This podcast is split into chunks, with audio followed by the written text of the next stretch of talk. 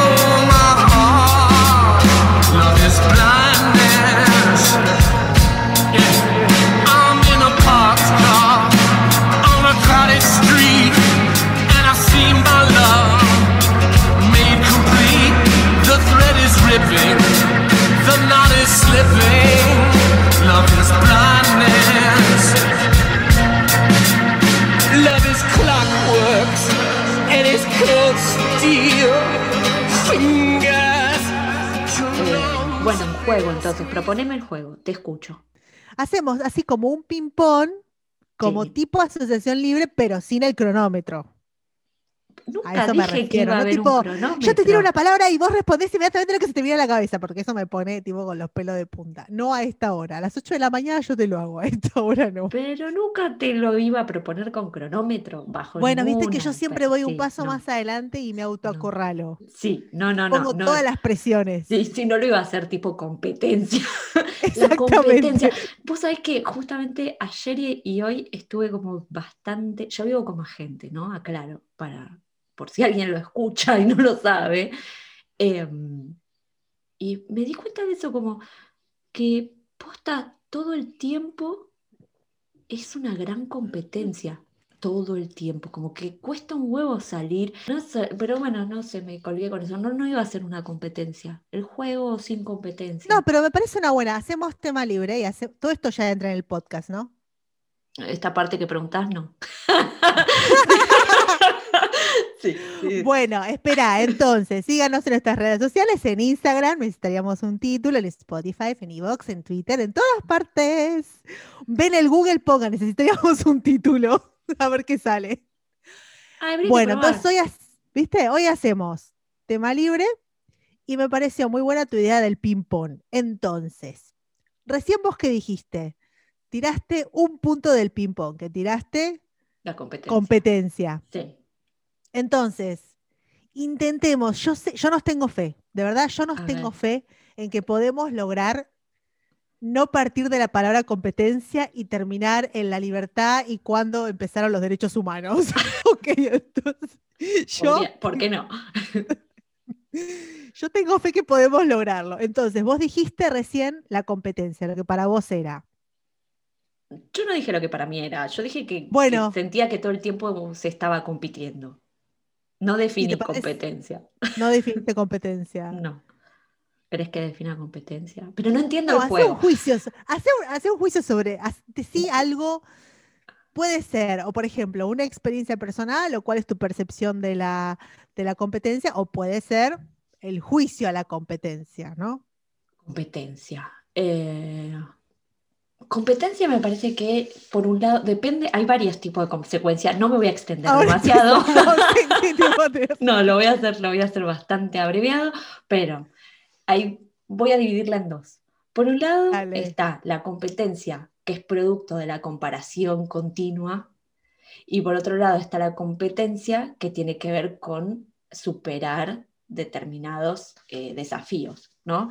Creo que una competencia está más ligada al juego, aunque por ahí no sea un juego, porque uno está compitiendo con versiones an- antiguas de una o está compitiendo con un otro por un puesto o por un premio o para, no sé, en un partido de ping-pong.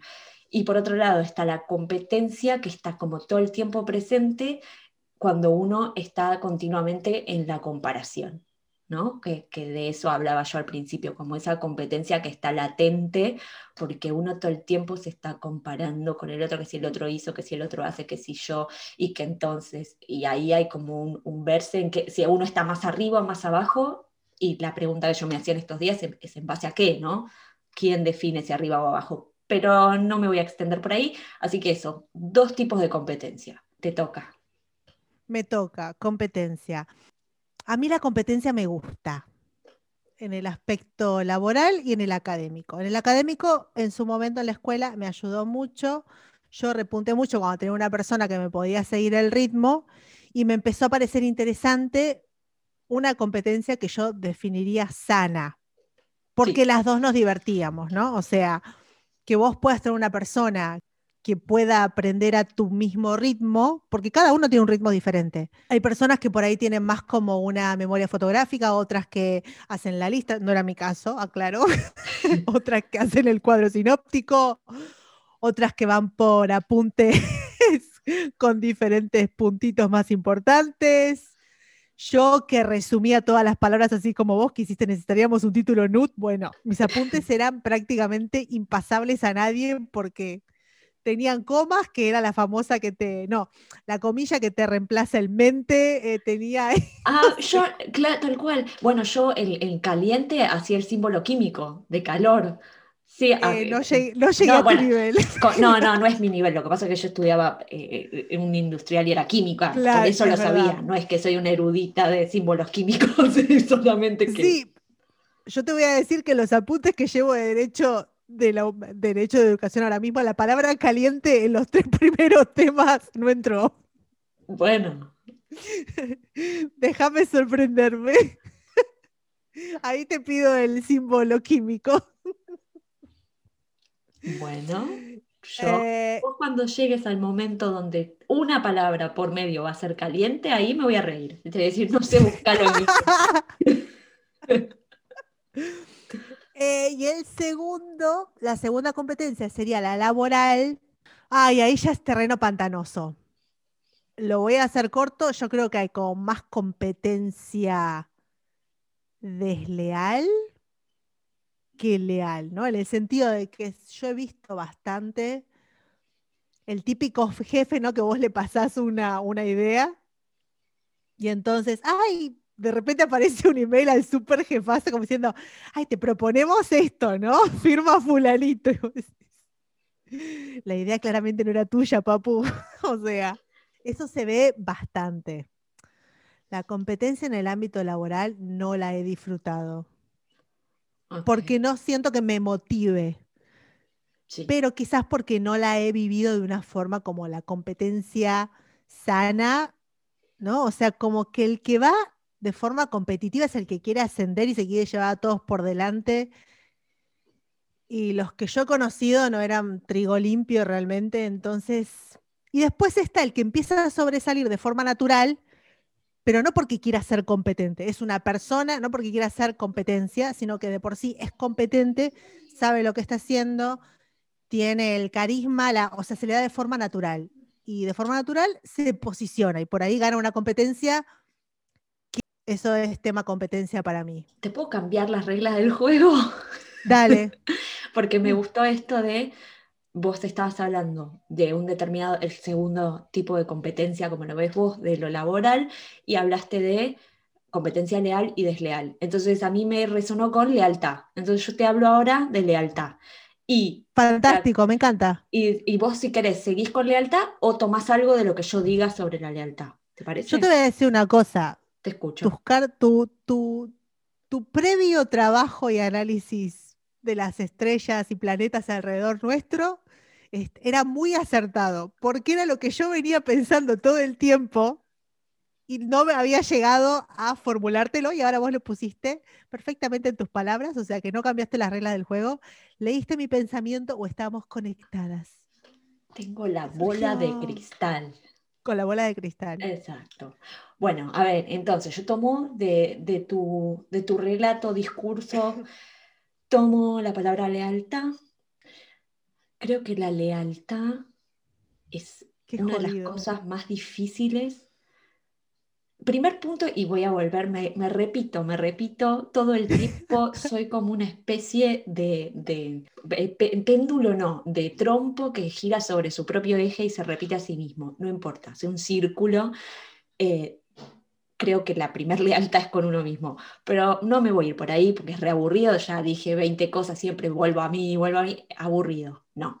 Pero lealtad para con los demás me parece que es una de las, de las cosas más difíciles porque muchas veces cuesta un montón sostenerla. Requiere de, de un gran conocimiento de uno mismo y del otro, como que, que a veces uno cree que es leal a alguien porque esto, por ejemplo, ¿no? cuando alguien está viviendo un momento complicado y te pide que no lo, no lo cuentes, eh, y vos sabés que esa persona necesita ayuda. Y, la de- y ahí entras en esa disyuntiva si la lealtad es mantener el silencio y tratar de acompañar a ese otro desde donde vos podés, respetando su deseo de silencio para con el resto, o si eh, tomás como que vos sabés más que el otro lo que necesita, pero desde un lugar, no desde un lugar soberbio, sino desde un lugar de querer cuidar al otro y exponés lo que le sucede a la otra persona para eh, que no, para poder ayudarla. Voy a dar un, un ejemplo muy chiquitito de algo que me pasó, ni siquiera voy a explicar, no me voy a, no me- no voy a ahondar. Eh, determinada persona que yo quiero mucho en un momento eh, había pasado por una secuencia muy heavy, estaba eh, internada y cuando voy a entrar a verla, por, por primera vez después de esa internación, eh, un familiar muy cercano me dice que el médico dijo que se prohibía hablar de lo que había pasado. Yo entré, yo no soy psiquiatra, y entré con esa premisa y todo el tiempo ella quería hablar del tema y yo esquivaba el tema con pelotudeces. ¡Uy, qué frío que hace! ¡Ay, mira la ventana abierta! No sé, ¿entendés? Pelotudeces. Y en los ojos de esta persona veía como esta cosa de, como que yo siento que ahí sí fue, fui desleal, porque yo no era quien, o sea, esa persona conmigo podía hablar y sabía que podía hablar de lo que fuera. Y yo me comporté de una manera que no era yo. Y no fui eh, consecuente con, eh, con quien yo realmente era y con lo que yo sentía que había que hacer. Simplemente respeté algo que tiene un- una persona que tiene mayor autoridad en ese, en ese tema, pero siempre en pos de proteger a esa persona, ¿no? Como decir, bueno, yo no sé, pero sí siento que fui desleal, pero al mismo tiempo fui leal, ¿sí? Como que, ¿se entiende? Fui leal porque la cuidé y respeté a alguien que tenía mayor autoridad sobre el tema, y fui desleal porque la persona, yo, que la fue a ver, no era la que esta otra persona conocía y a quien esperaba, con quien esperaba conectarse. ¿Se entendió? Sí, se entendió. Eso sería lealtad. Lealtad. Es un caso muy difícil. Me dejaste, me dejaste pensando mucho porque yo me considero con mis amistades, no tengo un millón de amigos, tengo pocos, por suerte, y me considero leal, me considero una persona confiable. Y a mí me hubiese puesto en una situación, hubiese sido como una disyuntiva bastante jodida de resolver. Eh, bueno, yo, si es una persona de mucha confianza, como supongo que sea en este caso, es una persona con la cual vos podés hablar de todo, yo le diría, no, es que no sería capaz de, de esquivarle el bulto. O sea, no, no podría porque no me saldría. Entonces le diría directamente, me dijeron que de esto no puedo hablar. Y posiblemente la otra persona reaccionaría, vaya uno a saber, o se podría enojar o lo que sea, y yo le diría, yo estoy dispuesta a hablar de esto una vez que estés mejor y que, y que tenga la seguridad de que re- realmente se puede hablar de esto. De esto podemos hablar siempre porque yo siempre voy a estar ahí para vos, pero ahora quiero respetar la opinión de un, de un profesional. Enojate, odiame, todo, pero, o sea, como que esa sería mi forma de demostrarle que estoy siendo leal, porque en realidad para mí ella realmente estaría por encima de la otra persona, ¿no? Eh, Pero sí. también depende, o sea, vamos a ver, Magda, también dependen muchas cosas, o sea, el factor, cuántos años tenías en ese momento, qué tipo de capacidad tenías para enfrentar la situación, cuán de qué tipo de situación estamos hablando, o sea, juegan, hay No, muchas cosas. No, que por eso no quise ahondar, pero digamos No, que... por eso, pero por eso, no, tampoco quiero ahondar yo Eh, tampoco. No, no, pero es, esto que vos planteás es, es- digo, es fácil decirlo, pero cuando el otro está en un estado muy vulnerable, el blanquear esa secuencia podía ser también contraproducente. O sea, Claro, o era o sí. blanco o negro. Como que era una posibilidad que yo blanqueara eso, pero con la vulnerabilidad que tenía la otra persona, era generar un, un conflicto más a esa secuencia. Por eso no era o decido camino A o decido camino B. Pero, Claro. pero sí, entiendo. Sí, me imaginé, me imaginé que no, no era tan fácil. Yo la verdad es que no tuve situaciones donde, donde tuviera que decidir ser leal o no ser leal, ¿no? Por así decirlo. No, la verdad es que no, no tengo situaciones así. En el trabajo, bueno, lo he visto desde otro lado. Yo, yo lo que pasa es que no, no, no nací para el trapicheo, ni para hacerme la lista, ni para ay, no, yo te robo tu idea y ni sé, no, no me interesa. Y tampoco es porque diga, ay, no, yo soy, soy re 100% legal, entonces yo hago solamente la cosa bien. No, porque no me podría llevar la gloria de otro porque me pesaría a mí en mi orgullo. Ese es el tema. Que sigue, el Y orgullo. El tema que le sigue, el orgullo, exactamente. Te escucho, el orgullo. Sí, no, ya sé, si ya, ya sé. Si yo solita me metí, tendría que haber elegido otra palabra. La tenía en la mente antes.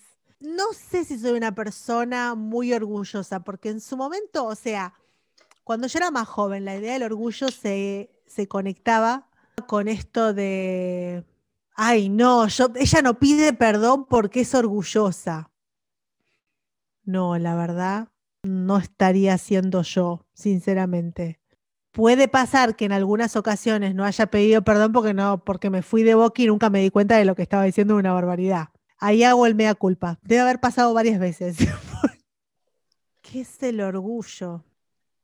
Estoy orgullosa de ciertas cosas, de las cuales siento que son un orgullo propio, un, algo propio de uno, ¿no? O sea, que está- estaría relacionado con el amor propio, que ya lo tocamos al tema, no te enganches de ahí.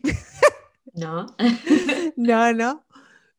Pero no tendría. Tampoco tengo. Me estoy, me- estoy intentando recordar si tengo algún ejemplo de personas orgullosas. Ah, bueno, sí. Lo que pasa es que no sé si es orgullo o necedad o si orgullo es igual a necedad, que esa sería mi otra pregunta. Si no son hermanas gemelas, las dos cualidades. Me ha pasado de tener una, una pelea con alguien, bueno, ni siquiera una pelea, como un intercambio, algo, un, un malentendido. Y que la otra persona, ay, no, estoy re ofendida, no te hablo por no sé cuánto tiempo. Esto ya le habíamos hablado en su momento, creo con el tema de la amistad, algo parecido. Y yo antes era mucho más tolerante, ya ahora soy menos tolerante, ya empiezo como en la cosa esta de, ay, no me rompan las pelotas, y es tan fácil hablar. A mí me resulta hoy por hoy tan, tan fácil hablar de los problemas o de los malos entendidos, que esto será por, por la edad, por eso me he vuelto más sabia. Pero antes me costaba un montón, antes sí me costaba, pero ahora prefiero como, o sea, como que aprendí a ver la parte positiva o lo que uno gana con enfrentar el problema mucho más rápido y sacárselo de encima. O sea, yo prefiero saber hoy por hoy, bueno, a ver, vamos a ver, ¿se pueden hacer las paces? ¿Esto puede seguir o no? Te tengo que esperar medio año más, porque tengo que esperar medio año más, dentro de medio no, quizás no voy a tener ganas. Si te calentaste, puteame, está todo bien, me la banco, me banco que me recagues a puteadas porque estás en un momento de toro ciego, lo entiendo, no hay ningún problema.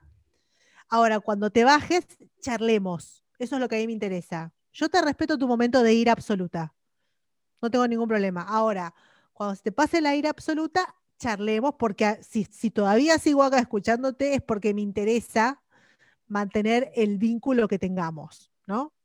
Ahora, si cuando vos bajaste de- del décimo cambio al primero y te das la vuelta con la nariz en punta y te vas ahí como, ay, ya no hablo con la chusma, chusma, chusma, no, ya está. Yo ap- aprendí a valorar muchísimo este tipo de sinceridad y de honestidad que a veces incluso puede llegar a lastimarte, pero saber cuál es la situación, o sea, cómo están las cosas, cuál es la situación ahora mismo. A ver, es que el orgullo, para mí, eh, el orgullo, la analogía del orgullo es no poder doblar las rodillas, eh, pero no para, no para arrodillarse eh, y rendirse frente a nadie, sino como es un... El orgullo, en definitiva, te deja, te deja en un lugar muy, muy solo, como muy choto, muy... Vos podés irte con la nariz respingada y con toda la, sensación de obvio que tengo razón y soy Dios encarnado en la tierra, eh, pero te quedas sola ahí, en ese, en ese, en ese camino donde el otro, el otro no, tiene, no tiene acceso. Vos cerrás cualquier tipo de acceso a, a la conexión con los demás. Me da esa sensación. Y como que eh, también creo que la, la falsa humildad es como una... Bueno, es que ahí estoy metiendo quizás soberbia, pero habría que ver si el orgullo, y la- el, el orgullo y la soberbia no es lo mismo. No. Como que el orgullo tiene, quizás está más cerca de necedad, como dijiste vos, y de terquedad, ¿no? Como de, de, de obtusa, de, de me quedo en ese, en ese palacio real que me inventé y Sí. no miro ni para, ni para los costados ni para adentro, como para ver si capaz que la pifié en algo. Eh, y soberbia eh, pasa por un sentido de los demás son todos imbéciles o nadie tiene razón, o mismo eh, hay veces que el victimismo esconde una soberbia enorme, ¿no? Como esto, esto la otra vez lo veía, nada, estuve haciendo, voy a hacer un paréntesis para que se entienda esto que voy a decir. Estuve haciendo una investigación conmigo misma para ver qué flores eh, no son flores de Bach, son flores de Alden, que son las que usaba para Celso, a ver qué flores tomar, que trabajan a nivel vibracional, ¿sí? Sí. Entonces, como que ha- hay flores que tienen que ver con eh, la sensación de, de que, de que el mundo me engañó, ¿no? Como todos contra mí, esta cosa de víctima. Y como que dije, estaba haciendo como todo ese análisis y fue como, el lugar de víctima es igual a un egocentrismo grande como una casa, ¿no? Como eh, si todos Sí, están en contra mío es porque soy el centro del universo. Bueno, Viste que hay gente que, que a mí me pasaba, bueno, no importa con quién, pero que eh, me decía, porque vos eh, lo haces a propósito, cosas que no tenían nada que ver. Yo decía, ¿de verdad pensás que yo me tomo el trabajo de pensar en vos para poder joderte de esta manera donde yo no tengo nada que ver? O sea, estoy haciendo algo con, no sé, por ejemplo, me quiero ir de viaje a eh, el Congo belga y alguien que es un X eh, me tira, lo haces a propósito, ¿no es cierto? Lo haces para joder. No, no elijo el destino para joder a alguien, elijo el destino porque tengo ganas de ir a conocer el Congo belga. O sea, como esas cosas absurdas que vos decís, ¿dónde linkeás que es en contra tuyo? O sea, ¿cómo haces para sentir que todo gira a tu alrededor? Y es eso, ¿no? Como que por ahí uno no une víctima con egocéntrico. Y yo creo que son como van re de la mano. Y metí cinco temas en uno, perdón. Sí, es verdad. Eh, voy a hablar del victimismo. Dale. Ok. Yo no puedo con la gente, porque está bien, una cosa es que te pase una vez, ¿no? Pues, dos veces, ya está. Pero esas personas que les pasa consta, ay, sí, siempre les pasa algo. Ay, sí, por- y, y tengo, lo voy a linkear con otra persona que me da exactamente la misma vibra. Y es las personas que, esa que nunca tiene un peso. Pero no porque nunca tenga un peso, sino porque es la que te, viste, como la que te está regateando, como decís, no me lo tenés que regatear a mí, el café vale dos euros, boludo, págalo, ¿no? La que siempre, ay, y es que esto, ay, es que no llego, ay, es que no sé qué. Es que, y después, claro, es que yo conozco varios casos. No sé, ay, me, me ponen, me ponen como muy nerviosa porque mm, mi mamá, yo pienso que mi mamá ya medio que me, me formó desde muy chica con una cierta mentalidad y ella me decía, el que llora miseria atrae más miseria. Claro. Entonces ella decía, ella tenía una actitud súper positiva, libra, libra full, ¿viste? A full, claro. Libra full. Decía, no, pero siempre tenemos que estar agradecidos por lo que tenemos. Tenés medio pan, eh, podrías no tener nada. Total. Eh, Eso entonces, casi, como- casi que linda con el optimismo sagitariano, ¿eh? Casi. Ella debía tener Te un ascendente, algo ahí. Algo así, no. Sí. Ella fue siempre el lado radiante de la vida. Y, y aunque nosotros éramos muy pobres, para la gente de la audiencia que no sepa, éramos pobres no a nivel Europa, nivel Latinoamérica, ¿ok? Claro, sí. Pobre nivel Latinoamérica. Porque no es el mismo, no es lo mismo la pobreza europea que la pobreza latinoamericana. Hay como un No, abismo en el medio. ¡No! Sí. Ya me hubiese gustado ser mi pobre europeo, ¿viste? Claro, total. No, éramos pobres latinoamericanos, como corresponde, de pura cepa. Y mi vieja, pero, pero yo no la recuerdo haberse quejado de, ay, che, este, este, este mes no llego, o esto, no. No, ella siempre encontraba como el camino de poner las cosas de cierta forma. Y si podía compartir, compartía. Y si tenía algo para regalar, lo, lo regalaba. Y si podía ayudar a otro, ayudaba. Siempre. Sí. Entonces, conectaba más con la abundancia que con la carencia. Con lo que sí hay en lugar de con lo que no hay. Exacto. Sí. Exacto, total. Entonces ella por ahí te ponía de una forma que, no, bueno, mira, no podemos comprar esto, pero vamos a ahorrar para comprar esta otra cosa. O sea, uno, eh, yo me di cuenta de que era pobre porque evidentemente no tenía lo mismo que tenía el resto de los niños después, pero como que yo no me crié con, yo me di cuenta más tarde, en serio, que no todo el mundo vivía como nosotros. Y dije, ah, soy pobre, pero ni siquiera así porque a mi mamá tampoco le gustaba la palabra pobre, porque le parecía que eso ya te encarecía, ¿no? Sí. Muy, mi vieja muy en contra de etiquetemos, ¿no? Muy en contra de muchas cosas. Y, y yo pienso que justamente por eso la gente que se queja, estamos en Europa, o sea, tenés otro nivel, no me jodas. O sea, hay, no es, o sea, porque vos perdés un laburo y te quedás en la calle en Argentina. Pues si vos no tenés guita, está bien, no te pueden desahuciar seguramente del departamento, pero em, si vos no contás con un trabajo, no tenés un seguro de desempleo. Al menos en esa época no había un seguro de desempleo.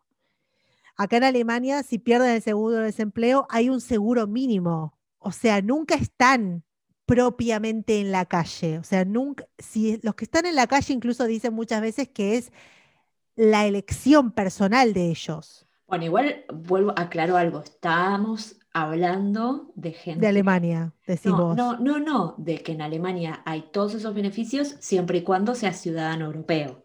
Porque si, Claro, obviamente. o sea, todos los que están ilegales no tienen esa realidad, estarían en No. el mismo nivel latinoamericano. Exactamente. Sí, sí, sí. Exactamente. Es muy importante, es verdad. Es un detalle. Sí, porque si no parece que. Y no, no es real. No, pero. Y hay como tantas facilidades, como tantas cosas que vos en otro país de, cual- de Latinoamérica o incluso te diría que en otros países europeos tenés que garpar de tu bolsillo, que me parece incluso un poco insultante la gente que está acá como ahí como, no te voy a decir llorando miseria, pero casi. O sea, como que lo viven, como que es lo que vos dijiste antes, que lo pusiste perfectamente en palabras como siempre, que dijiste está más cerca de la, de la abundancia que de la carencia. Y hay gente que está incluso en la abundancia, si comparás, ve la carencia. Sí, es que eso te iba a decir, como que la pobreza, a ver, porque si no va a sonar algo re fuera de, de la realidad, como flaca vivís en Neptuno, no. En este nivel del, de- de- del que estamos hablando, como que muchas veces la sensación de pobreza o de no tengo o no me alcanza es más una idea que algo real. En otros casos no, o sea, eh, eh, cuando hablamos de pobreza, pobreza es no hay y no hay y, y es tenés que vender, yo he vendido muchos CDs para comprar eh, fideos y bueno, por suerte hoy existe el MP3 eh, y Spotify y todas esas Claro. cosas, ¿no? Pero mm, me gustaría linkearlo con lo que tiene que ver con la creatividad y la adaptabilidad, ¿no? Como esta cosa de- de- del ingenio para adaptarse a las realidades que te van tocando y, y poder tener esa respuesta creativa para ir como surfeando la ola, ¿no? Como que no, que no te ahogues en el camino. Y, y como que esta adaptabilidad y creatividad para, para la realidad que te va tocando, en realidad eh, esa es mi, mi definición de responsabilidad, ¿no? Como esta cosa que creo en algún podcast lo dije, pero anterior, no me acuerdo. Esto de la, que responsabilidad implica la, habilidad de responder frente a lo que te presenta la vida, ¿no? Y como que la verdadera responsabilidad para mí pasa por ahí. Y obviamente uniendo otros tipos de valores, porque uno puede ser súper creativo y adaptable eh, e ir pisando cabezas al por el camino. No hablo de eso, ¿no? Como que, como siempre registrando al otro, respetando al otro, pero también como esto de, bueno, eh, hay un dicho revoludo, ¿no? Que, que si, si la- creo que es algo así como si la vida te da limones, hace limonada y Sí, no sé, ¿entendés? exactamente. Y es muy difícil. Pero es verdad.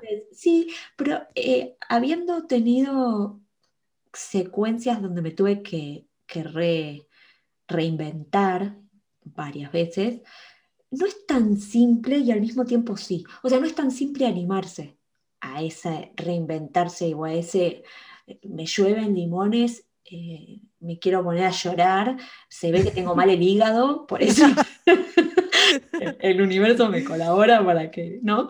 No, y es como, bueno, el, poner, el agarrar todos esos limones y ponerse a hacer limonada, que es algo que nunca hizo uno, ¿no? Y estoy haciendo una metáfora maravillosa, pero... Y, Me encanta. y me pongo a vender limones, pero qué vergüenza, voy a vender limonada que cualquiera, si yo estudié en Harvard, ¿ves? Lo mío, lo mío era otra cosa en la vida, mi sentido de la vida, mi propósito en la vida era otro, porque este, ¿qué hago acá vendiendo limonada? Y es eso, y ahí entra la adaptabilidad, ¿no? Por un lado la creatividad de poder darle una vuelta y por otro lado esta cosa de, de, de ser maleable con uno mismo, con la idea que uno tiene de uno mismo. A mí me encantó adaptabilidad porque creo que me ha tocado adaptarme a muchas situaciones diferentes. Y eh, somos muy afortunadas porque no todos se saben adaptar. En muchos casos llega el tema del orgullo, ¿no? El tema de, ay, no, pero yo que soy graduada de Harvard, No me eh, corresponde. es- no me corresponde yo lavarte un plato. Pero qué cosas ahora, Mis uñas. mis uñas. Eh, Pero Y- perdón, perdón, meto esto y te dejo hablar. Pero a eso Dale. se linkea con dos cosas. Esto que yo te decía antes de, de- poder arrodillarse, que no significa eh, frente a un otro, sino la humildad de poder arrodillarse ante algo más grande, que es la vida, que si te pone ahí es porque vos podés dar algo ahí que vos no sabías que podés dar. Y por otro lado, eh, me olvidé, así que te dejo seguir. me encantó. Auténtica. Sí, como No poca. cambies nunca. Mira, las personas que, mm, porque acá, bueno, yo hablo desde, desde mi puesto, desde mi lugar como inmigrante. De toda la gente que yo he conocido a lo largo de los últimos años, que han sido varios, em, creo que la gran mayoría han mostrado una alta adaptabilidad. Es, es una minoría la que viene con una cabeza un poco cerrada, ¿no? Como, eh, uy, no, pero bueno, sin ir más lejos, esto lo voy a linkear porque esto viene perfecto con lo de la adaptabilidad. Hubo como mucho hate en Twitter con respecto, en la época de la cuarentena, grosa, grosa, mucha gente hablaba de querer irse. Entonces, como Twitter es, le da escenario a todos, saltó mucho, yo lo llamaría envidioso, que empezó como, sí, sí, anda a lavar copas y anda a limpiar baños eh, y después volvés. Una cosa así, ¿no? y ya ahí te das cuenta cómo hay como una especie de denigración, ¿no? Como ya estamos poniendo a un nivel muy bajo laburos que hacen estudiantes, porque yo no sé cómo sea en Argentina, no me acuerdo de eso, pero acá muchos estudiantes lavan copas, trabajan en, no sé si tanto en limpieza, pero como ayudantes de cocina, porque es lo fácil que tenés un laburo de pocas horas, vas dos o tres días, si tenés la uni, bueno, te vas el fin de semana, te haces unos euros y, y por lo menos vas manteniendo un cierto, el mínimo que tenés como estudiante, ¿no? Y, ahí ya te das cuenta más o menos cómo es la opinión. Que dicen, ah, bueno, sí, vos te vas, pero igual te vas a ir a limpiarle la mierda a los europeos. Y ya, y lo dejan ahí, ¿no? Como si no hubiese una forma, o sea, vos solamente vas a hacer eso. ¿No? Y en realidad, es como cuando entras a una empresa, cualquier empresa en cualquier parte del mundo, que te dicen, bueno, al principio te toca pagar el derecho de piso. Yo siempre lo vi de esa forma. Como, bueno, yo estoy llegando, estoy hablando de mí porque, bueno, me tocó Alemania, estoy llegando a un país donde yo no hablo el idioma. Yo no puedo venir acá a pretender que me den, no, sí, pasa, pasa, vení que te tengo un puesto espectacular solo para vos en español o en inglés y te voy a pagar un sueldazo. Es una pelotudez. Entonces, si yo he elegido mi camino y sé que quiero hacerme un futuro o hacerme un camino o, me voy a quedar ahí durante un largo tiempo en ese país, digo, bueno, primero tengo que aprender el idioma, porque sin el idioma, muy difícil que te metas en un puesto decente o lo que la comunidad argentina de Twitter denominaría decente. y, y después, yo la verdad es que no le veo nada malo a lavar copas o cuál es el tema? O sea, a vos te pagan mm, un sueldo bajísimo por trabajar como administrativo en una oficina, en una contaduría en el centro de Buenos Aires. Y por ahí juntaste unos mangos, te vas a Europa a lavar copas y lavando copas vas a tener quizás el mismo sueldo o incluso más. ¿Dónde está la parte denigrante? En la cabeza de la gente. Eh, volvemos al principio a lo que es la competencia y cuando yo te hablaba de esta cuestión de, la comparación constante. Alguien en algún momento definió que limpiar tiene un nivel y ser gerente de una empresa tiene otro. Eh, que lavar copas tiene un nivel y, no sé, ser qué sé yo, ingeniero tiene otro. ¿Tiene otro nivel intelectual? Sí, porque ser ingeniero implica un montón de años de estudio. ¿Tiene diferente nivel de habilidad? No, porque puede ser re grosso, re, inteligente, súper ingeniero, doctorado, máster, trabajase en la NASA y no sabe limpiar un baño. O sea que la habilidad eh, depende de qué habilidad estás hablando. ¿Sí requiere otro esfuerzo? No, uno es un esfuerzo mental y el otro es un esfuerzo físico, mismo ser albañil, mismo, o sea, pero alguien en algún momento definió que los reyes son reyes y la plebe es la plebe. A partir de ahí, no importa, eh, hay, hay gente que prefiere ganar en pesos argentinos y sentirse en la elite que ir a ganar tres veces más y tener que lavar un plato. ¿Entendés? Porque, porque no tiene que ver con el dinero que gana, tiene que ver con el estatus que cree que tiene. Entonces, y ese estatus en realidad, eh, por eso, por eso lo de, yo arrancaba de ahí eh, cuando me colgué pensando en lo de la competencia y el compararse, como que, a ver, por ejemplo, eh, yo lo estaba pensando por, cuestiones mías personales en este momento y como que decía, claro, yo pienso esto, ¿no? Como que no hay algo mejor que otro, y sin embargo en mi discurso mental, en mi diálogo interno, cuando estoy hablando frente a un otro imaginario, ¿no? Que me plantea esta, sí, porque es discriminación, mi respuesta, naturalmente, en, un diálogo interno que tuve, ¿no? Mi respuesta es, please, yo tengo muchísimo más estudios académicos que vos, por más que vos tengas más plata. Esa fue mi respuesta inmediata, instintiva. Y dije, puta, me estoy, estoy en el mismo juego, porque me estoy comparando, donde yo priorizo, porque yo en mis escalas de valores, tener más, más conocimientos intelectuales es de mucho mayor categoría que tener mucha plata. En mi escala de valores pero como que no, no, es válida ni mi escala ni la, que, ni la hegemónica Digo, alguien inventa, hay una escala de valores hegemónica que dice, si limpias estás acá abajo, si eh, trabajas en una multinacional que, explota niños en, Jamaica, eh, sos otro nivel. Eh, bueno, entonces todos, sí, mi señorcito, ¿no? Como que todos acatamos que esa es como la escala de importancia en la sociedad. Y en realidad es algo ficticio y cada uno internamente tiene su propia escala de qué es más importante y qué no.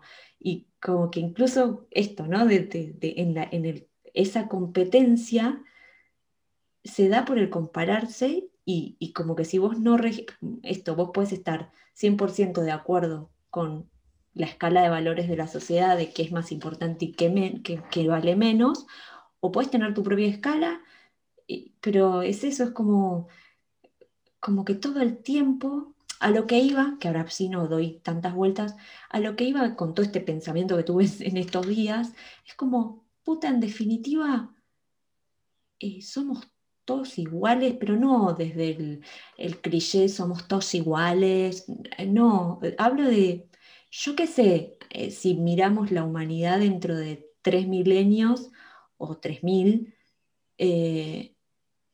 no sé quién aportó más. Quizás nadie aportó más o menos, cada uno aportó lo que tenía que aportar. Entonces, si cada uno da lo que tiene desde sí mismo lo mejor, aunque suene re New Age y re pajero lo que estoy diciendo, pero de verdad, si uno le pone onda, aunque no le guste lo que está haciendo en el momento que está haciendo, porque la realidad es que hay gente que le gusta limpiar, sí. Yo hay veces que cuando tengo un quilombo interno, limpio. Ok, me encanta. ¿Me gusta limpiar todo el tiempo y para otros? No. O sea, no es algo que me divierta. Pero si uno lo hace o lo que fuere, ¿eh? yo, hay otros trabajos, yo en su momento hablé y dije que mis trabajos siempre los elegí porque me gustaba más lo que hacía, eh, priorizando eso al dinero. Hay veces que la vida te pone en otras secuencias y adaptabilidad y esas cosas.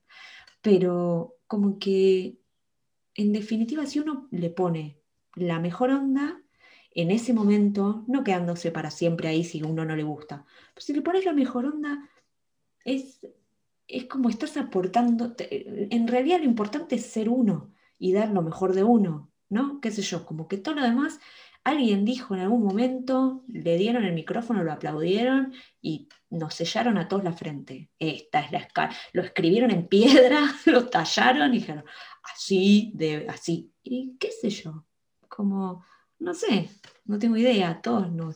Y voy a caer en, lo mismo de en algo, en un punto común y en un cliché si querés también, pero es como, la realidad es que nadie muere bonito, o sea, cuando te moriste te, van a comer los gusanos a vos, a mí y a todos, tengas el estatus que tengas, hayas trabajado como hayas trabajado, de lo que sea, tengas el nivel intelectual que tengas, hayas sido la Madre Teresa o un asesino serial, da igual.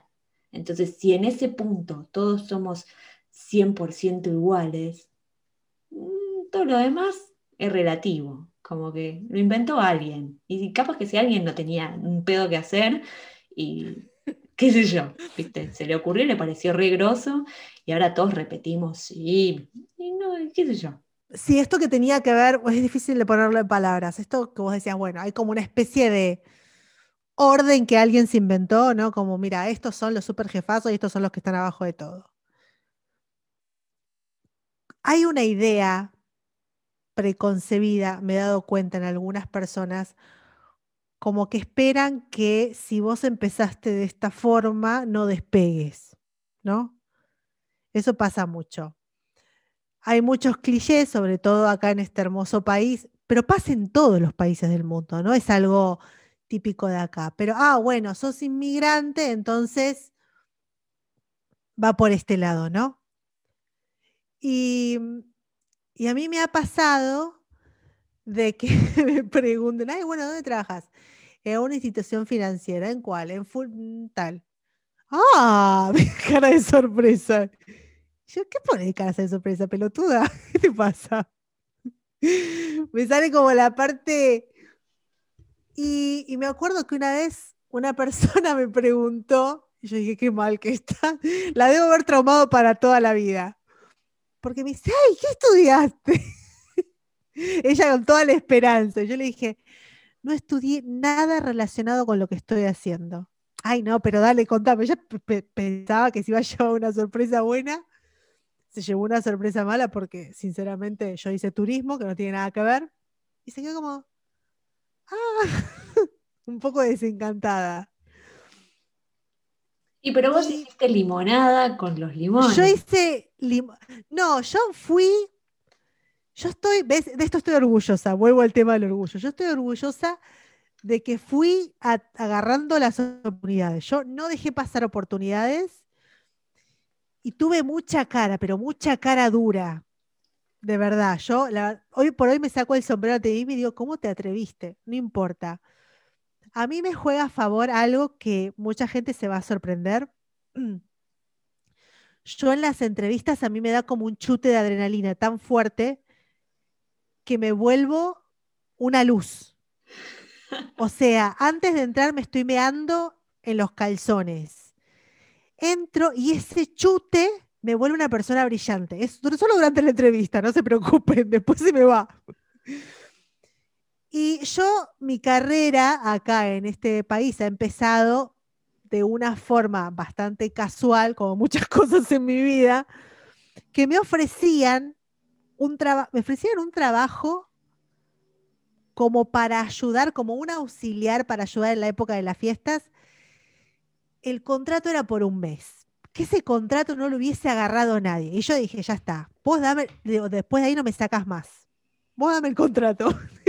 Vos déjame entrar, que vas a ver cómo. Vos déjame entrar, yo de ahí no me voy. Y yo había estado esperando mucho tiempo porque estaban buscando, metían de casi todo, pero había que llegar a la oferta, ¿no? No todos entraban. Y cuando salió esto me dijeron, mira que me parece que están hablando con tal agencia, pasate y pregunta. Yo me pasé por la agencia porque metían solo, como es personal auxiliar, la meten por agencia de trabajo temporal. Entonces entras con contratos siempre máximo seis meses, más no. A mí me sorprendió que la tipa me diga es un mes. Y dije, bueno, ya está. ¿Tengo algo mejor que hacer? No. dije, ya está, voy.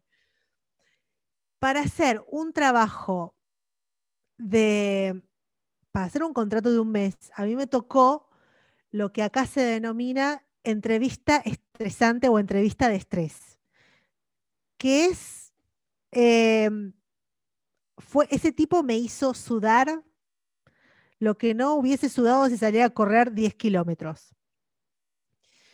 Me hizo una entrevista de una hora y me puso como en cuatro o cinco situaciones bajo tal punto de estrés que yo, si no hubiese sido por el chute de adrenalina que tenía, yo me hubiese quedado trabada y se me hubiese puesto la mente en blanco logré, salí ahí Dios y después digo, cuando salí dije, ¿viste hijo de puta me hace este tipo de entrevista para un trabajo de un mes?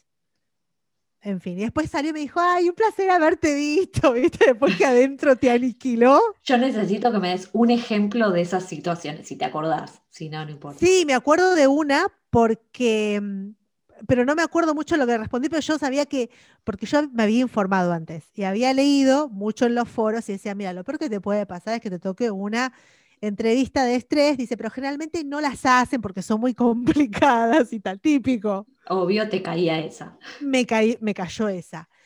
Y decían, decían, no importa que vos mandes fruta, lo importante es que reacciones rápido si te llega a tocar una entrevista así. Entonces el tipo en una de las situaciones, que es la que me acuerdo patente, me preguntó por una situación de conflicto que yo había tenido. Y yo ya había pensado en una, pero no había pensado en respuestas consecuentes, o sea, en respuestas consecuentes a esa. Entonces es como si yo te diga, sí, yo una vez tuve la típica, ¿no? Tuve una situación de conflicto con una compañera que, no sé, no me quiso dar el vaso, por ejemplo. Entonces que el tipo, antes de que vos termines la palabra vaso, ya se seguía la siguiente pregunta. Entonces decía, ¿y pero por qué el vaso? ¿Qué significa el vaso para vos? Y respondes, y cuando estás respondiendo, el tipo no te dejaba terminar y te tira otra palabra solo, porque vos estás diciendo, no, bueno, lo que pasa es que el vaso para mí significa el compañerismo y el, trato que nosotros tenemos con... Y el trato, pero el compañerismo de qué, ¿qué significa el compañerismo para vos? Ah, es un ping-pong, el ping-pong que no querías hacer, por eso no te gustaba la idea. y vos Yo te quería hacer una entrevista de estrés y no me dejaste. claro. Todo eso para un contrato de un mes. Eh, un mes se hicieron dos meses, de dos meses se hicieron seis meses y de seis meses se hicieron cinco años. Fin. Saber ver las, las oportunidades es todo un arte, ¿no? Como esto de, de, Yo no creo que solo pase una vez el tren en la vida, pero sí es como está bueno subirse al tren que es de uno, ¿no? Porque también está esto de que a veces uno se sube un tren, ah, para este no es mi tren, che, me bajo en la próxima, este no me lleva. Pero, claro. Siempre es importante saber a dónde querés ir también para tomarte un tren y saber qué es el tuyo. Si vos no tenés idea de dónde querés ir, te puedes tomar cualquier tren y cualquier tren está bien, porque es simplemente a descubrir a, dónde te lleva. Pero, pero lo de las oportunidades, eh, creo que es... Eh, ¿qué es eso? Como que es, bastante... Mm, es bastante eh, complejo esto de, saber ver las oportunidades, como es poder ver un poquito más allá de, la hora, ¿no? Sin especular demasiado, porque no es que uno especula, pero es como, ok, me traen esta, me están abriendo esta puerta, es solo por un no importa, pero me acerco a lo que yo quiero, ¿no? Como tener primero en claro que vos tenías en claro qué es lo que querías. Más allá de que quizás no, tu objetivo definitivo no era trabajar en una institución financiera, sino trabajar en una institución que realmente te permitiese el acceso, una puerta grande como para crecer después, Exacto. lo que sea, pero como que te habilite el crecimiento y salir del típico laburo de inmigrante, sea cual sea, ¿no? Entonces, como, como que es eso, creo que la oportunidad no está tan es como esto que hablábamos de la adaptabilidad y de la creatividad, como poder ver más allá del árbol, ¿no? Como eh, empezar a, decir, ok, pero si voy acá, ta, ta, ta, ta, y, y, quizás no sabes cuál va a ser el camino, cómo va a seguir, pero sabes que eso en particular te habilita mucho más que si decís, no, ¿para qué me voy a repreparar por algo de un mes y por ahí la paso re mal y ni siquiera tiene sentido, o mismo por miedo, o por sentirte que no, no, sé, que no vas a poder o lo que fuera, como que la oportunidad, eh, no sé, como que no siento que sea tan simple para todos ver las oportunidades como que en general de afuera se ven más fácil que cuando es de, de uno mismo. Como que a veces, no sé, a mí me ha pasado aprovechar oportunidades sin haberme dado cuenta que las estaba aprovechando. como que instintivamente la intuición era, es por ahí. Ok, bueno, sí, acá, ah, mirá, me subí al tren correcto. Pero como que en el momento yo no registré que era, bueno, también convengamos que mi personalidad eh, en eso difiere bastante de la tuya, como que yo no sé planear ni qué voy a comer a la noche no me funciona, ¿no? Porque planeo algo y lo cambio antes de empezar en la lista, ¿no? Yo te hago una lista y, después digo algo que no está en la lista. Exacto. Pero, pero bueno, también en algún punto es, hay cierto conocimiento de mi forma de accionar, entonces bueno, eh, no hago una lista, pero hay una lista. tácita, Claro. interna, porque ten- hay, hay un modus operandum, operandum, no sé cómo se dice, que eh, se, tiene que ver con mi, forma. Pero, pero eso de la, me gustó lo de las oportunidades porque es eso, como que freno y pienso y digo, che, no es tan fácil para, porque lo veo por ahí en otras personas, que uno de afuera dice, wow, sí, es por ahí, y el otro de repente como que no la ve. Y vos decís, pero te puedo habilitar y no la ven. Como que no sé si es tan simple el registrar que algo es una oportunidad. No sé, me fui por ahí. Te regalo o sea, el podcast. no, pero, o sea, en mi caso fue muy fácil porque yo sabía que quería entrar ahí. Ah, O sea, sí. entonces para mí fue bastante fácil porque, digo, en cuanto, yo estaba esperando que me abran el hueco, pero llevaba bocha de tiempo esperando Ah, que abran el hueco. Claro, no, esa- ahí sí, es, eh, Mm. por ahí yo me refiero a esas oportunidades que son más como esto, ¿no? Como que vos llegaste a la estación y de repente viene un tren y es ese y tenés tres segundos para decidir si te subís o no. Claro. Y, y tenés que tener bien claro que sí, porque de última, por ahí ese tren no dice como destino final el que vos querés, pero haces un linkeo y decís, para, pero tiene una, eh, hace conexión con tal otra cosa que me puede llevar a tal lugar y llego. Listo, me lo tomo ahora, llego antes que el resto, ¿no? Como Claro. a eso me refiero porque sí entiendo esto de si uno tiene algo, a mí me ha pasado también de tener un objetivo claro de yo quiero entrar ahí, también con el laburo, yo quiero Es entrar verdad, ahí sí me acuerdo que le habías contado. y es como, y fui a golpear la puertita, hola, a golpear la puertita, hola dos, a colar, ahora sí, ¿qué tal? Y, y después terminé ahí, ¿no? Como, eh, y, y la pregunta era muy graciosa porque, bueno, ¿y qué quieres hacer? No sé, me da lo, lo mismo, yo quiero entrar acá.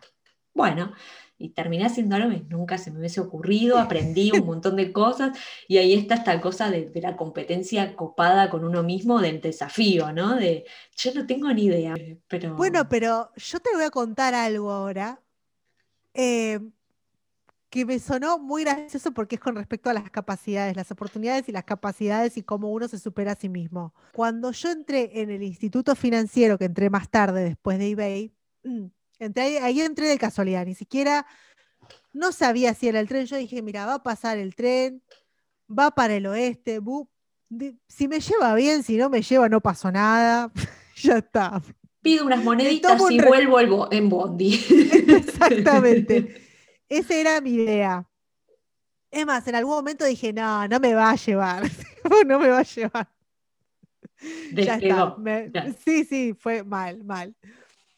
Y en ese mismo equipo donde entré al principio había un chico músico, Sí. un chico inglés, músico, y él nos contó que esto después de que él se fue del- del- de la institución financiera, se fue como a los dos o a los tres años, y se volvió a Londres. Y pegó un laburo en un super banco internacional, Power Power. Y él después se vino de visita y nos contó y nos dijo, es muy loco porque, claro, él viene de una familia de clase media, media baja, digamos, ¿no? Y él tenía un vecino, el típico pibe de clase alta. sí. Entonces el pibe de clase alta fue a la universidad top y él decía, claro, el pibe andaba re orgulloso por la vida porque con su universidad, dice, ella necesitaba solamente salir de la universidad top. Dijo, él saliendo de esa universidad top, ya está. Las puertas se le abren a ese tipo de laburos. Claro, ya nació con las puertas abiertas, digamos. Exactamente. Claro. Y él decía, claro. Y él, con toda su familia, aparte de toda su familia, tenía pinta de hippies, aunque no eran hippies. Decía, bueno, fue a una universidad normal, la, la del pueblo, hizo, eh, mus- estudió música, salió, después se fue a Londres a probar suerte, después se vino para Alemania. Y el pibe después había contado, cuando él había vuelto a vacaciones, que él había encontrado, había pegado un laburo, el pibe de, alta, de clase alta, en este banco internacional.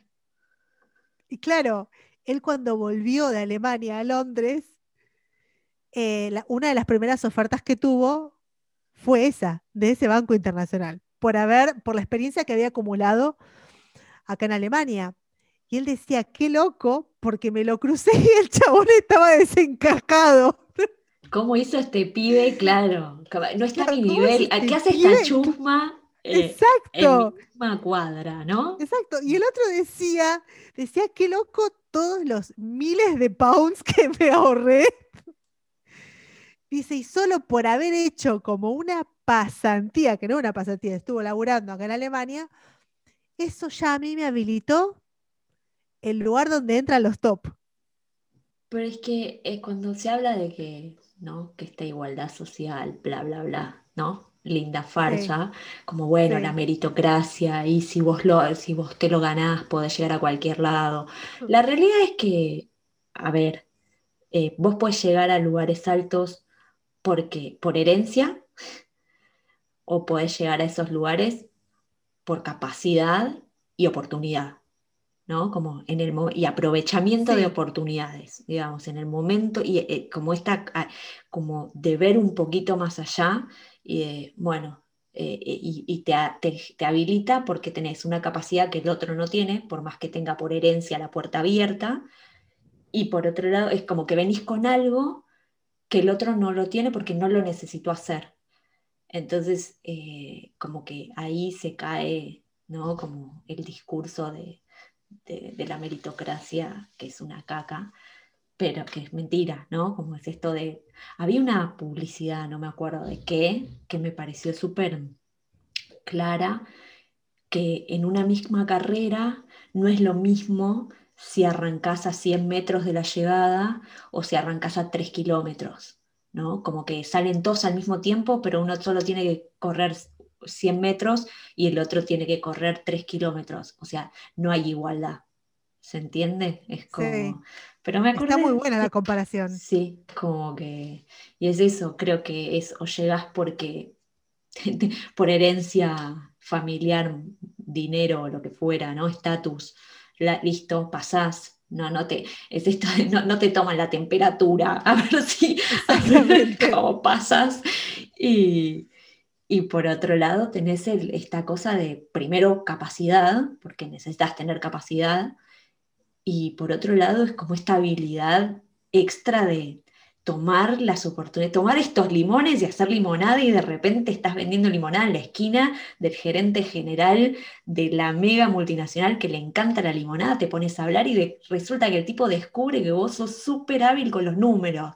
Listo, vení para casa. Listo, Claro. ¿entendés?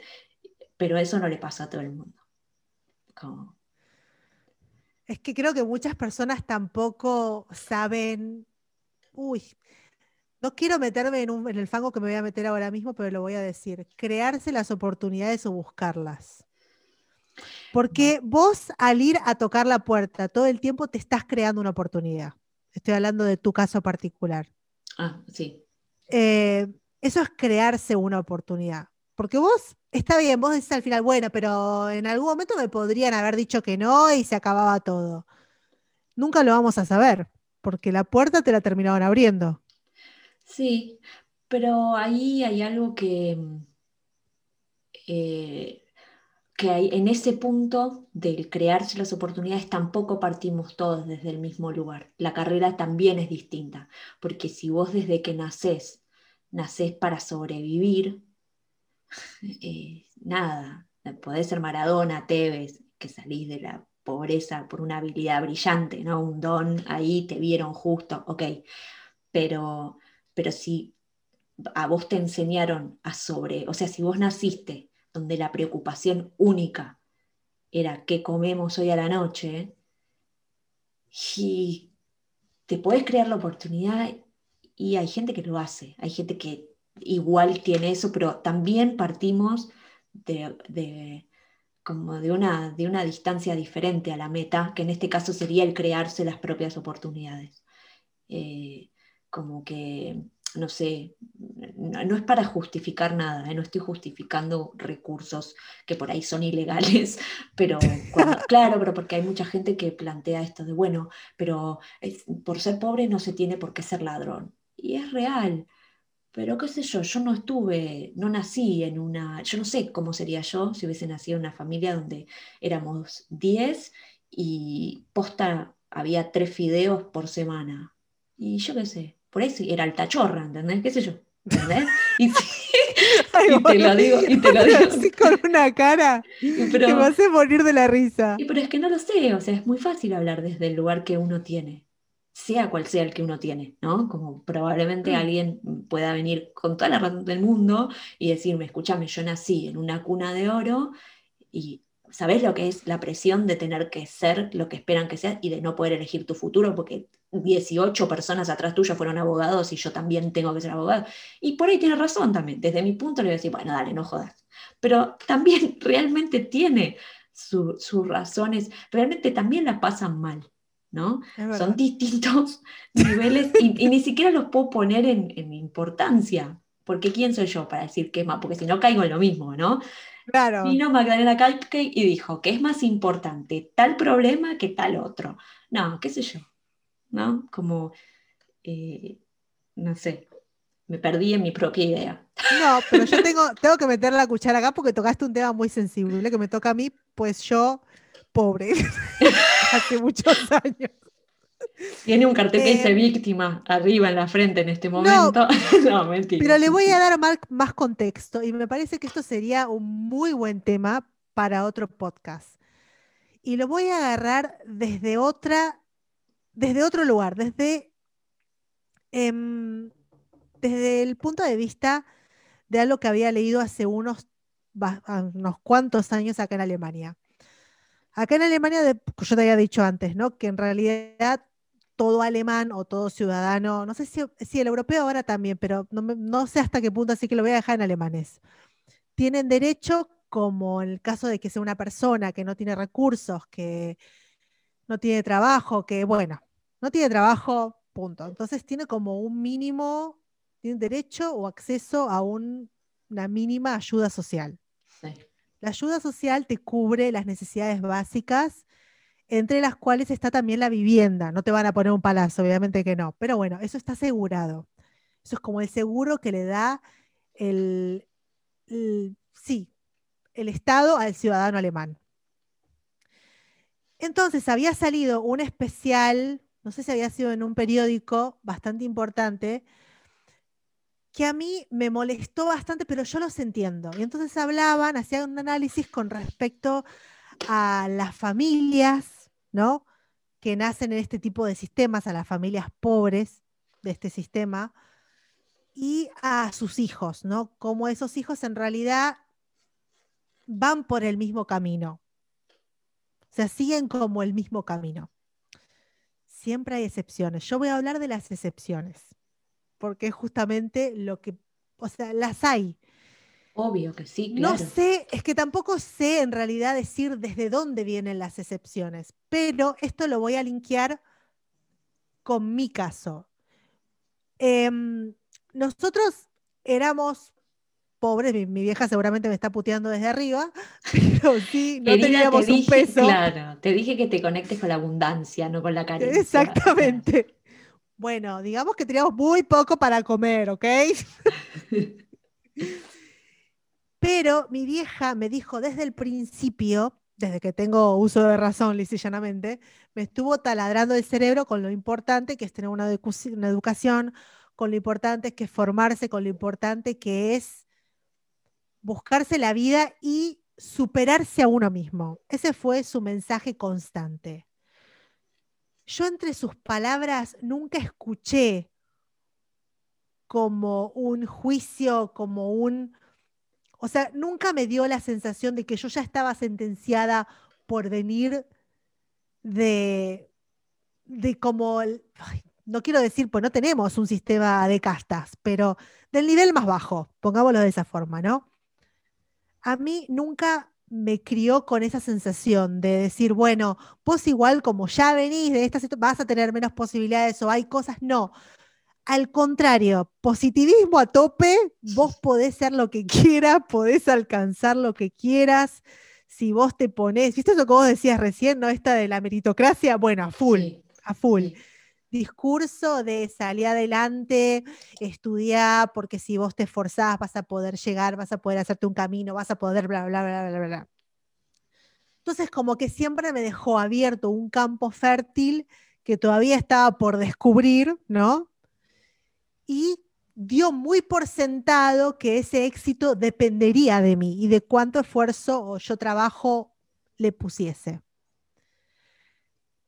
Entonces, creo que ahí está la gran diferencia. Claro. Y sí. Porque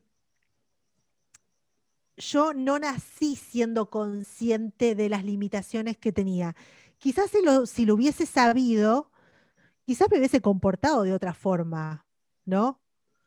O no, no lo sé. Yo Pero- empecé a ser un poco más consciente en la primaria. Pero por ahí no tiene que ver con la conciencia de las limitaciones, sino con el aprendizaje de la persona que te estaba criando, o sea, la, la enseñanza, que era, o sea, toda, todo ese, ese mensaje era, vos si, si haces las cosas, vos podés lograr lo que vos quieras.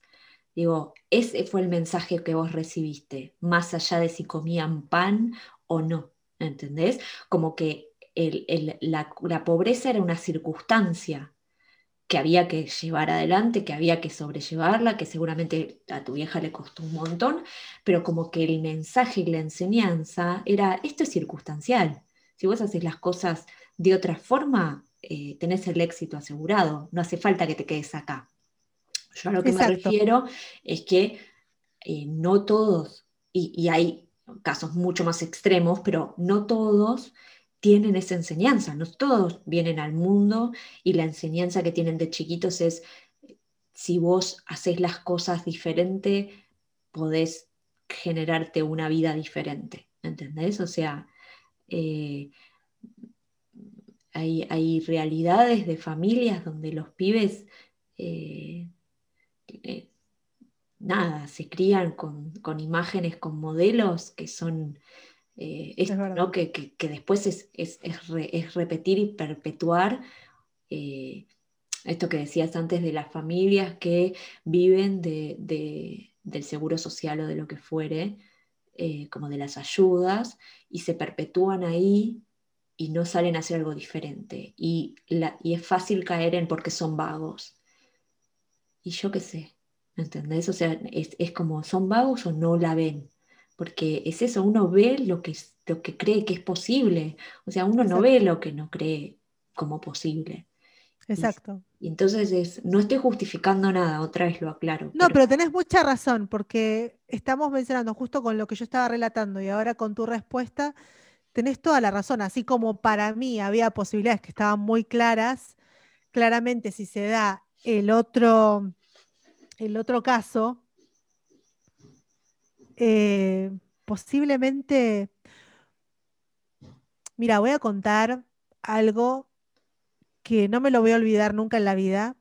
Y, esto lo voy a contar porque yo esperaría que esto le llegue a muchas personas, para que tengan un mayor entendimiento de la persona que ellos consideran como que está en muy bajo nivel y no va a salir nunca adelante porque son unos vagos, lo que vos decías, ¿no?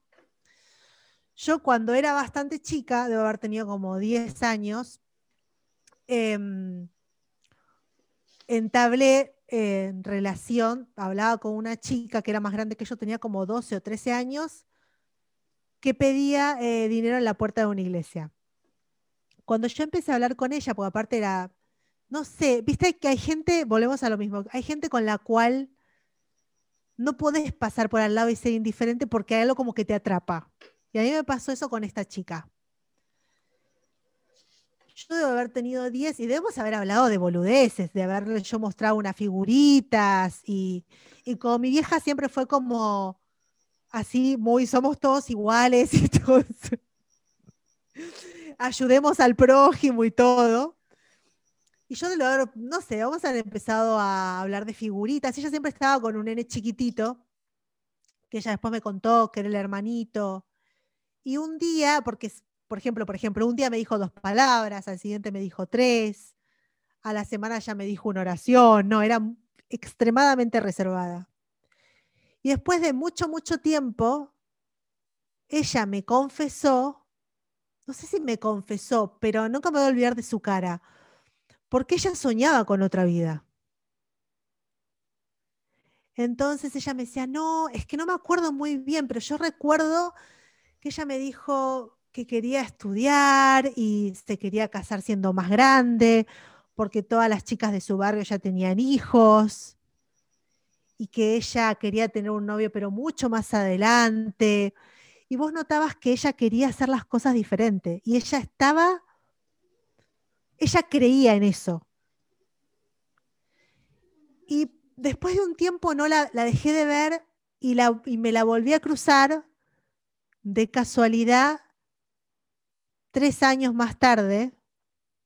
Y ella estaba en otro lugar, estaba en otra iglesia y no me pude acercar porque tenía un bebé en brazos. Y vos ya notabas en toda su aura que entre la chica que yo había conocido hacía tres años, que tenía sus sueños, y la chica de ese momento había pasado una vida que yo no me puedo imaginar. Sí. Y a mí me partió el corazón, y, pero es algo que no, no me voy a olvidar nunca porque digo, ¿por qué es esto? Porque mucha gente cree que las personas en este tipo de nivel o, o en este tipo de lugar en la sociedad que tienen están acostumbradas a ver lo que ven y es lo que ellas desean a sí mismas. Pero en realidad seguramente ella no sé el único caso. Seguramente muchas de estas chicas sueñan o desean otra vida. Y mm, y me causó, realmente me causó una tristeza enorme. Pero es que eh, el, sueño de ella es equiparable, y aunque parezca un chiste lo que voy a decir, pero es real, es equiparable a cuando un, niño de clase media desea a esa edad ser astronauta. Es muy difícil. No todos llegan a ser astronauta. ¿Entendés? Es esa distancia es la misma distancia que hay de un pibe de clase media llegar a ser astronauta en la NASA y viajar a la Luna, a Marte o a donde sea, que alguien que está realmente en un nivel bajo, bajo, bajo en recursos de todo tipo, poder transformar y, terminar una carrera universitaria. Es la misma distancia la que se tiene que recorrer. ¿Entendés? Y, y eso no se ve. En general no, como que no, eh, cuesta un huevo ponerse en el lugar, porque de esa forma eh, te hace darte cuenta que en definitiva todos somos responsables de esta diferencia que hay. Que no digo ni que está bien ni que está mal, no la, no la voy a poner en, juicio, simplemente estoy diciendo, eh, ya si te pones en ese lugar ya no puedes ir indiferente por, por la vida. No, pero es una persona que quedó desamparada. Sí, sí. Completamente. Pero es que estaba soñando un pseudo imposible para su realidad. Sin embargo, está buenísimo, se animó a soñarlo, ¿no? Como, eh, pero en, la, en, lo concreto es muy difícil salir de ahí, de ese lugar. Como es muy difícil que vos logres llegar a ser astronauta en la NASA, aunque tengas todos los recursos. ¿Entendés? se tienen que combinar un montón de factores que, como que la distancia es... No es, no, es, no em, es, es, muy loca la, comparación que estás haciendo y me suena tan terriblemente real que se me está estrujando el alma. De verdad. Pero no te lo puedo refutar porque estoy, pero porque creo que es así realmente. Aunque me gustaría ser más ingenuo y decir, no, pero en realidad, pero es verdad, porque tendría que haber sido otra persona, eh, porque, ay, no sé, es que ya venía de, un, de una familia corrupta, entonces es lo que vos decís, es, era casi un imposible a menos que se cruzara con alguien que le mostrara, le abriera una puerta para ella justo se diera cuenta que había un cartelito en la heladería para trabajar en la heladería y fuera y fuera un día que el que la atendió le pareciera que podía darle una oportunidad y así, ta, ta, ta, ta, y se abrían puertas. Si no, ah, por ahí suena hasta que lo estoy diciendo con una liviandad, como intensa. No, pero, tenés, no. Pero me parece que, a, fines de, ser realistas. No soy muy realista en la vida, pero en este momento me estoy poniendo muy saturnina, pero como a fin de mirar la realidad así crudamente, y es así. Eh, ¿Qué sé yo? Y nos fuimos para variar. Bueno, ¿cómo no nos íbamos a ir con No, pero ping-pong, fuimos no? enganchando muy bien. Lo que pasa es que nos metimos en un, en un tema muy interesante y yo quería compartir esta anécdota porque es la otra parte que nos vemos. O sea, ¿cuándo te sentaste la última vez? Claro, yo una niña. Ese es el tema. Sí, Que no. eh, su- yo creo que si se acerca un adulto, naturalmente ya va a tener otro tipo de reacción. No va a tener la misma conexión que tiene con una niña a la que posiblemente ella veía como más chica y habrá dicho, ay, mira qué ternura, ella no sabe lo que es la vida, ¿viste? Y yo ahí como, hola. Hola, soy Mel. Sí, exactamente, hola, me llamo Mel, ¿cómo te llamas? ¿Querés ser mi amiga? Sí, total, ay, yo es que era frutillitas. Yo tengo un recuerdo, de verdad, tengo un recuerdo, no sé ni quién era, por supuesto no la vi más, pero me acuerdo de estar en la hamaca en la plaza y que al lado había otra nena en la hamaca y que la miré y le dije, hola, ¿querés ser mi amiga? Sí, me dijo, y nos pusimos a jugar, así de fácil era.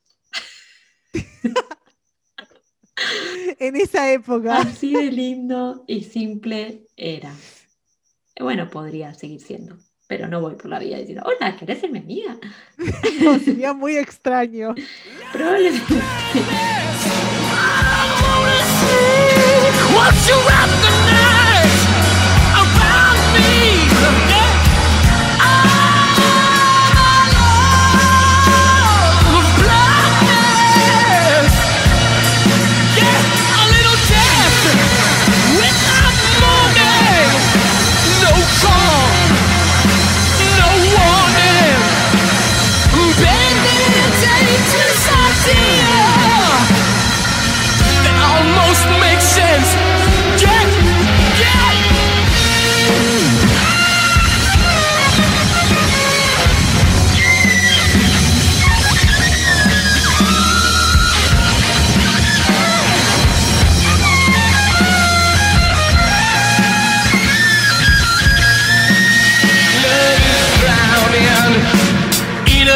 Well secrets and nobody else to tell. Take the money, why don't you, honey?